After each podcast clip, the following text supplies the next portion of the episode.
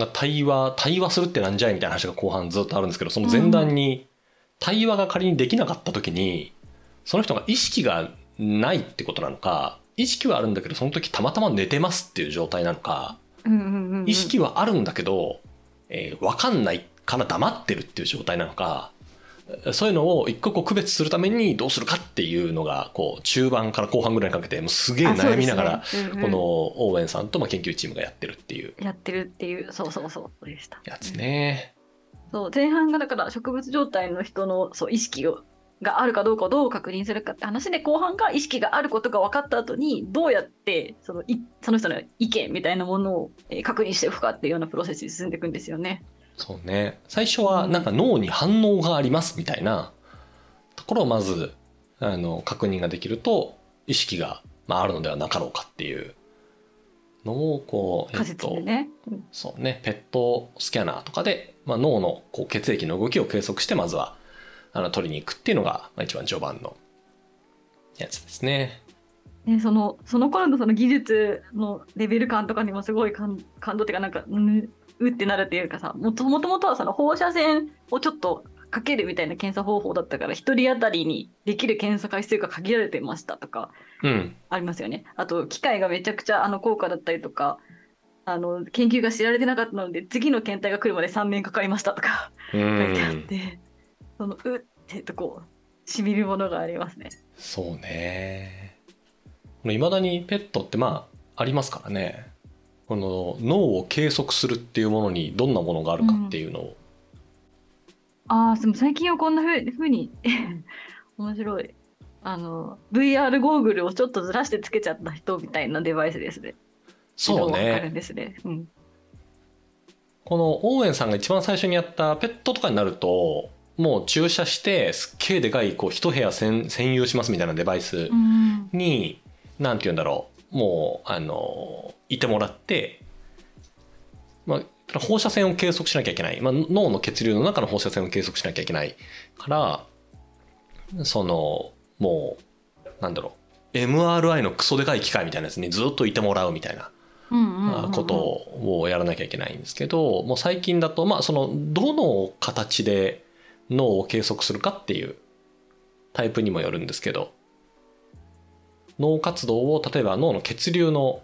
簡易的なもので測ろうと思うと、イさんにこう今共有したみたいな、まあ、本当に VR ちょっとずらすみたいな、このおでこに、はいはいはい。おでこにバンダナはめるみたいなうん。感じのものを入れたりしてやるっていうのも結構、あの、出てきていて、マーケティングの会社とかでこれやったりする人いますよ。うーん。もう、あの、新しいコピーたくさん見てもらって、どれが一番脳の、こんなんて言うんだろう、あの、認識のところが活性化するかみたいなのをアンケートとかじゃなくて、もうリアルにそれで把握しましょうみたいな研究もあったり。結構ね、こういう研究は難しい、難しいんですよ。つけてることの負担そもそもがあるじゃないですか。ね、それ意識しちゃうしね。そうそう、だからね、なかなか難しいんですけど。うんただそういうことをめちゃくちゃ工夫していったのが、この研究の講談ですね。うんで最初のこの、あの、一番最初に妻とのなんかこう、喧嘩みたいなやつは、まあ壮大な前振りで、奥さんがあれですよね、植物状態になっちゃうなっちゃうんんでよね。よね。事故まずかなんかで。夫婦ともけ研究者っていうか医療系の研学会みたいなところでやってるんですよね。そうね。なってて、で、えーっと、奥さんはもうちょっと、いや、現場が大事でしょ、みたいな。で、その、オーウェンさんの方は、いやいや、研究していろんな人を救うのが大事である、みたいな。で奥さんは、いや、なんか、いや、目の前の人を犠牲にして、みたいな。そこでこそがってなって、こう、喧嘩をして、ちょっとずつ、こう、距離が離れ、まあ、別居して、みたいな。そう宗教の違いみたいなので揉めちゃうんですよね。で、まあ、別居してる最中に、奥さんの方が事故に遭って、植物状態になっちゃうっていうのが、まあ、最初の最初ですね。うん悲しいってなりますね、これね。本当にでだでもそれゆえになんか多分そそういう原体験もあるからこそ自分のその研究人生をかけてやる研究だって思って取り組んでるようなこう執着、まあ、ある種の執着みたいなものが生まれたのもそういう原体験みたいな感じですよね。うん、そうね。プラスご本人も14歳の時に悪性リンパ腫のホジキン病っていうのにかかってて、そこでこう、なんだろう、闘病生活の中で、グレーゾーンっていうの、まあその植物状態にはなってはいないけど、その、その人なりの、こう、なんだろう、えーっと麻薬をある種使ってこのなんだろう痛みを乗り越えてるからそ,、の最中のグレーゾーン経験っていうところが生きてたっていうのが書かれてるですな。さてさて対話の方法ですよ。はい。これめちゃくちゃクリエイティブですよねこの対話の方法。本当に。うんうんうんよくよくこういうのを考えつきますよね。う んえ、どれに、どのやり方に一番か感動しました？なんだろうなるほどって思いました？うん。やっぱりあれじゃない？一番最初のうん、テニスを思い浮かべてくださいを思いついたところはめちゃくちゃクリエイティブだなと思っいや、本当に。たですね。でな何かというと一番最初にやった対話は言ったらこう私とミキさんが今してるような対話ってすごく多分まあえー、と高度なものになるので、まず一番最初にやった対話はイエス・ノーで答えてもらうっていう、うんうんうんうん。えーこれどうですか？でその植物状態の人にイエスって言ってもらうあるいはノーって言ってもらうっていうことをこう確かめるっていうのが一番こう最初期のあの対話の方法だと思うんですけどイエスって当然口には出してくれないし、まあ、イエスの口に出してくれない。かつうん。うんイエスっていう状態だった時にどうやってそれを判定したらいいかが分かんないわけですよね。で研究チームですげえいろいろ考えてこれだっていうふうになったのが、えー質問をしてイエスならテニスをしてるとこを思い浮かべてくださいっていうふうに言うとうん。うん。なんじゃそれっていう対話の方法ですよね本当に。うん。でなんでテニスがいいのかみたいな話はまあいろいろこうあの話があるんですけど、まあ、誰でもイメージができて、かつ30秒ぐらい連続して考えておいてもらわないと検査機器がこの検出できないんですけど30秒ずっとあのテニスとかだったらこう30秒ぐらいは連続して考えていられるしその普通の植物状態じゃない人が考えることとその人自身が考えることが、まあ、比較的同一性が高い。ラケットを持ってボールを打ってる姿とか同一性が高いから言ったらイエスラベルを貼りやすいみたいな。からじゃあこのイエスの時に〇〇を思い浮かべてください。〇〇はテニスをプレーするっていうのがいいんじゃないかっていうのを思いついたシーンっていうのが最初のまあ中盤ぐらい出てくるんですけどいやよくこれ考えついたなっていうのと、まあ、それやって実際にうまくいった時の最初の対話のシーンみたいなのはすげーってなったですね。もうそのそこに思いつくまでにもうまずい数年1年とか経ってた気がしますもんね。そうね。そうね。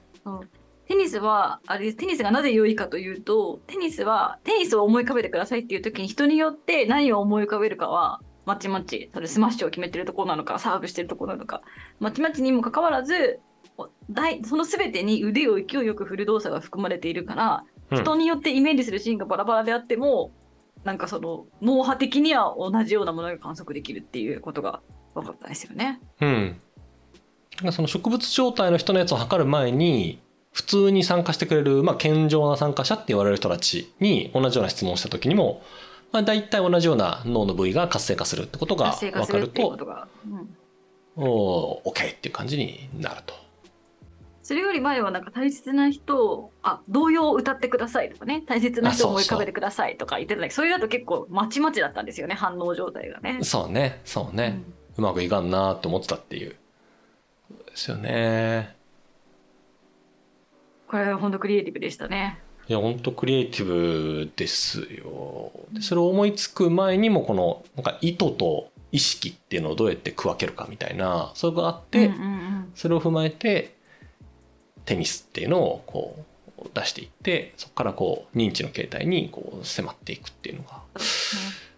そのなんか脳何かえテニスを思い浮かべてくださいって脳が反応したっていうことが、うん本当にテニスを思い浮かべお思い浮かべたいって思って思い浮かべてるから、えー、と反応してるのかなんか音がしたから音がしたと思って反射してるのかっていうのも植物状態の人には分からないから、うんどう区別するかみたいな話とかは面白かったですよね。そうね、そうね。で、これでやってみたときに、植物状態の人の大体15%から15%から20%ぐらいの人は、うん。えっと、Yes or No っていうのを、まあ、明確にこう共有することができるから、つまりこう体は全く動かないし、うん。なんかこう意思の疎通っていうのがまああの口頭とかジェスチャーではできないんだけど、まあ、意識があるって見なせるんじゃないかっていう一番最初のところに帰ってきてもこの論文はネイチャーとかにどんどん乗っていく。ネイチャーサイエンスそうもう一粒子に乗っていろんなところに公園に行ってっていう話でしたね。なんか私は知らなかったけどきっと当時のその朝朝の情報番組とかでバンバン出るレベル感で結構お茶の間にこう広まっていくようなレベル感で多分注目を集めたような感じでしたよね。書き的には。ねうん。もうこの人イギリスの研究者で研究やってたのが一部はカナダ、まあ、今もカナダなのかななんですけどそこではもう BBC, BBC が取材に来てなんちゃらでみたいなこと書かれてましたしね、うんうん。まあ、みんなもう知ってることなんだろうな業界の人たちから言うと。そうね。面白かったな。後半はあれですよね。その対話が、まあ、対話がか、まあ、可能可能あるある程度可能になった状態の後にじゃあその先をめぐるこう倫理的な問題とかにも触れていて結構本当にこの本の幅範囲が広いなと思ったんですけど。そうね。人工呼吸スイッチを切るかどうかっていう、うん、それが分かった時にその人とどう接するか？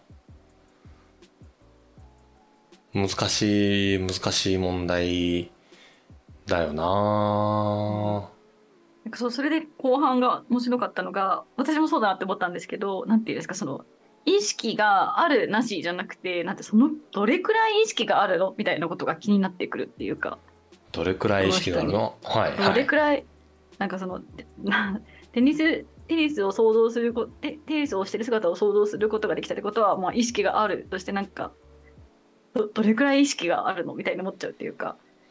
どれくらいね、うん、みたいななんか思っちゃったりとかあのするし結構生き物にどれくらい認識があるかっていう人間には感覚があるみたいなことが言って、うん、貝と、まあ、ロブスターとかエビとかだとなんか貝よりもロブスターの方が意識があるみたいな感じがするみたいな。はいはいはい、では人間の方がも当たり前にもっとめっちゃ意識があるみたいな感じがするみたいな。なんかそういう意識がどれくらいあるの生き物にはっていう感覚があるからなんか多分人は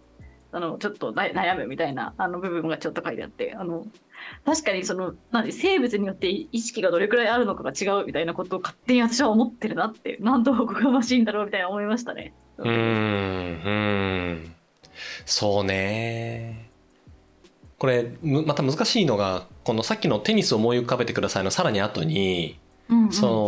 もともとはそのペットだったあの PET っていうのだった、えー、と計測症が、まあ、FAMRI ファンクショナル MRI っていう別のものになってもっとこうあの放射線負担が少なく測れるようになったりっていう方法の変化だったりあとはその、うん、えっと、映画を見てもらってその映画を見た時にこうちょっとこう感情的なシーンで脳が盛り上がるかとか、うん、あの言ったら意味に近い部分ですよね。子供が銃を持ってるみたいなシーンでそれって動物だったらただそうそうだと理解をするけど人間だからこそ危ないって思ったりとか、まあ、そういうことをするのって、まあ、つまり意味を考えてるはずだから、うん、そこでなんか脳に発火があったらつまり物事を認識してると言えるんじゃないかみたいなのがずっとこうああるんですけど、うん、一番最後その映画見せても全く意識もなかった人が復帰するっていう話が一番最後出てくると思うんですよ。カナダの男の男の子かな？若若者の。だからけんいろいろやったんだけど意識があるっていう証拠は見つけられませんでしたっていう人が1年後に電話したらあのそのお母さんかなんかに電話したら「え一緒に喋ります?」みたいな「えー、みたいな「えー、植物状態じゃないの?」みたいな。で本人に直接話を聞いてくださいと言われたとか言われたみたいな「はあ?」みたいな。のが出てくるんですけどああいうのを見てるとそのなおさらなおさら難しいですよね意識が。そのその瞬間あるかどうかも難しいし本質的にないと言っていいのかどうかみたいなことはすげえ難しいなって言って本が終わるっていう、うん、そうだからこの本のなんていうんですかその研研究としてこういうことが分かったっていうほかに外部のリアクションとか人がそれをどう捉えるかみたいな話。だから、意識があると分かった上で家族がどういう反応をするかとか世はどう捉えたかみたいな話もすごい面白いなと思ってて、うん、あのさっきのそのうんあめた意識がないって思ってたけどケロッと復活したみたいな人とかもなんかちょっと恐ろしい感じがするじゃないですか。だからなんかそうね。そう。このテニスをしているところを想像してくださいっていうソリューションを発見してヨガはってなった時にも、うえっん。と、な一部の人たちは音がしたから反射で脳が反応してるだけですっていう説明の方が納得がいくっていうふうに思う人たちがいたと、うんうんうん。まあなんかそういうふうに思いたい人たちがいたとねそれはなんでかっていうと、えっと、植物状態だって思ってた人が実は意識を持っていて閉じ込められているなんて考えただけでもゾッとしてあまりに恐ろしいので理解を超えているからだみたいな書いてあって。うーん。なんかわ分かるそれは非難とかナンセンスって思わなくてちょっと分かるって思っちゃいましたね。うーん。すごい序盤に出てくるあの、オーエンさんが研究対象でもないんだけど、復帰した女性から話をした時に、そうそうう、ケイト。ケイトっていう女性が植物状態だったんだけど、なんかだんだんに戻り始めて、話せる状態まで復帰しましたみたいな人ん。に話を聞いた時に、もう意識はあるから、周りりの人が自分のことをどう扱ってるかもちろん体は全く動かないけど全部こう全部意識はあるみたいな、で死のうと思ったんだけど死ねませんでしたみたいな、うんうんうん、あの当然舌を噛み切ろうにも舌は動かないし呼吸を止めようにも呼吸を制御できないから死ねませんでしたみたいな。本当になんか脳と自分が別の人格のようでしたみたいな話を書いた時に、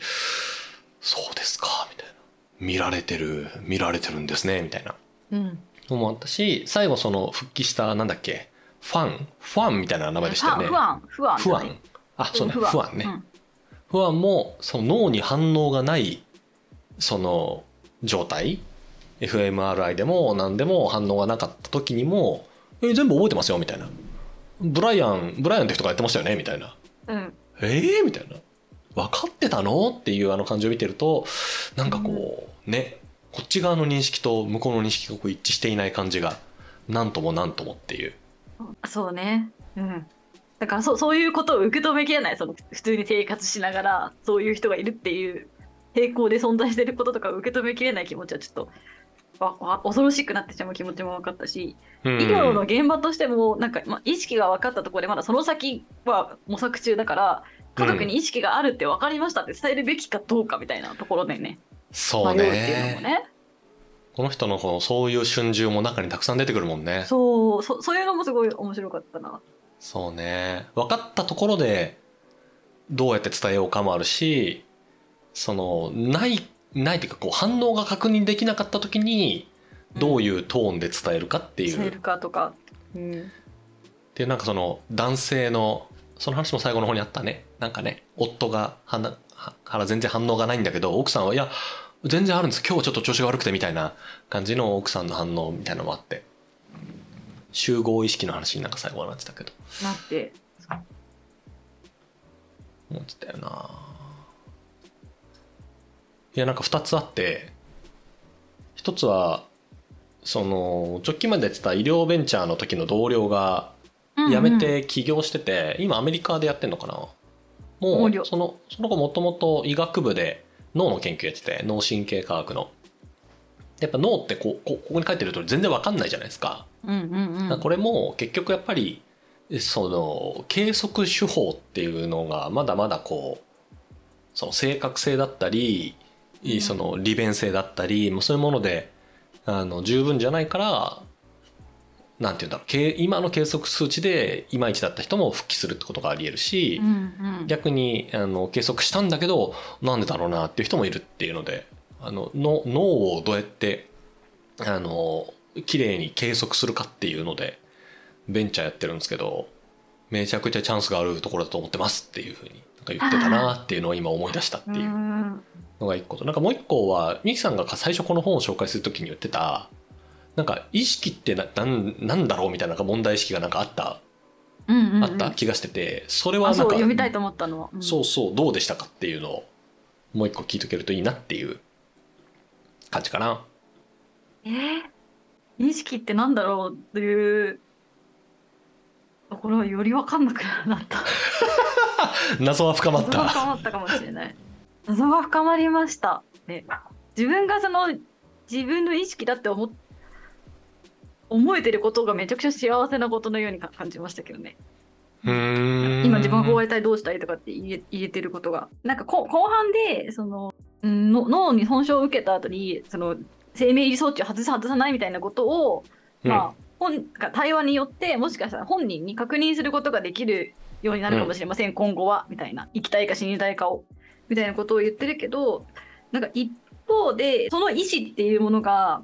その今日は生命装置外したいですって言ったのがそれが今日たまたまの状態なのかずっと閉じ込められてうつうつとした気持ちになってるから思ってることなのか、うんなんかでも確固とした意思なのかとかっていうのも分かんなくてその深刻な脳損傷を負った後に自分がどうなりたいのかを判断できる立場にある人なんてもういないいないのかもしれませんみたいな話とかもで出てきてだからその今だったら、まあ、一応自分の確かな意思として、まあ、示すことができてそれを一応確かな意思として尊重してもらえる立場にあるっていうことはめちゃくちゃ贅沢なことなんだなって思いましたね。うんこのイエス・オア・ノーをテニスで聞くっていうのをやった時にそのあなたのお父さんはの名前はこれですかこれですかみたいなのでまずあるかどうかを確認するっていう中に、なんか死にたいですかって聞くっていうシーンあるじゃないですか、うん聞こうかどうか迷ったみたいなのがあって、聞聞思い切って家族のところの同意とかも取って、まあ、聞いてみた時になんかイエスともノーとも取れない分かんなかったなんか結果が返ってきてましたみたいなのがあうん。ってなんかちょっとあれはホッとしますよね。読んでた側側としてはね。それは確かにそうそうなんだよな、そうなんですよねそうなんだよな。イエス・オア・ノーの質問で答えられることってまあそうなそうやな。意識があるかどうかね。イエス・オア・ノーで答えられることですらうん。死にたいですかとか人工維持装置外したいですかとかについてはまあ判断がつかなかったりもし明確にイエスって出たとしても、うん。なんか尊重されるかどうかってちょっと疑問じゃないですか。そうだね。1年後に計測してみてイエスだまたイエスだったりしましょうとかうん。なんか毎日聞き続けましょうとかなんかあなた嫌だなとかなんかなんかそういう。あ私は今ただ脳が損傷してないからうん。その時の反応が尊重されるだけでその私の意思が確固たるもものかとかどうかっていうのはなんかうん本当は分かんない話なのに、私の脳が損傷してないってだけではいあなたの意思尊重しますってなるんだなっていうことを思ったってことですね。ああなるほど。なるほどね。今ヨーロッパの安楽死とかも確か何回かやるんじゃなかったでしたっけ？死にたいですかみたいなやつを何回か連続でイエスと答えないと執行されないみたいなやつああだなんか三三四確かに確かに。ね3回か4回だからまあう。んそうね大事なそうね。確かな確かな意思ってなんかあんまりある気がしないもんな。うん。そうそうそう。確かに意思ってあんまりある気がししないのに植物状態になった瞬間にめちゃくちゃ疑われて、うん。植物状態じゃないってだけであんまり疑われないんだなってことを思ったかもしれません。うーんそうね。何か物が欲しいみたいなやつも結局言うと本当に欲しいんですかって確かめ3回ぐらい確かめられたら別にいらねえなっていうものもありますもんねそうそうそうそうそうそう。それはでも意識があるから欲しいんですよね。売りますだったり。ではい、売りますみたいにそんななることを、あのなんかそれをそれを贅沢だって思ったってことですね。うんああなるほど。贅沢か。贅沢ね。み見方によっては、うん、で認知症の患者さんみたいな人人向けになんかこう金融商品をガンガン売るみたいなのってよくまあ問題になるわけですけど。はいはいはいはいあれなんかまあ難しいですよね。確かに。そうだよだそのその確かにその贅沢の隙をついたあのあれですね。確かに。うん。詐欺みたいな情報ですよね。そうね。で認知症の人にじゃあ選挙権が1票あって15歳の子にないのってなんででしたっけ？みたいなこと多分細かくついていくとねもうわけわかんねえんだろうな。うん。大変だろうな。そう